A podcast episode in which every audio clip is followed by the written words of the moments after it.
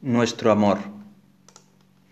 En la sala de espera sin nombre ni rostro, libre de los pasos violentos que destrozan el camino, de la memoria que destruye como un ácido el alma, cadáver vacío de esperanza, ilusiones convertidas en humildes piedras y el corazón latiendo para siempre en el mismo punto.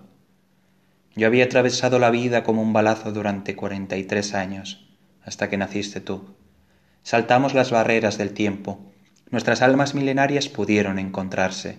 Tú sabías que algún día tendrías que asistir a mi muerte, dejarme disolver en tu memoria. Yo sabía que debería impedir tu suicidio, convencerte de que continuaría invisible junto a ti. El presente se convirtió en joya, a la que transformamos en esfera, danzando con los astros alrededor del ojo de Dios. Con euforia mezclada de tenebrosa angustia, vimos la eternidad en cada segundo, y al infinito acurrucado como un gato junto a nuestros pies.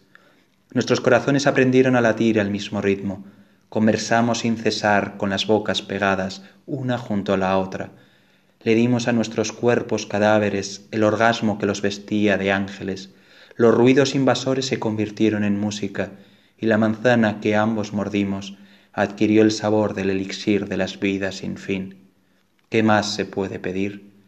Ahí vamos felices hacia el exterminio, como el sol y sus planetas, como las miriadas de nuestro universo, exterminio que es pantano, dando origen a la sublime flor de la conciencia, cuyo aroma es el amor.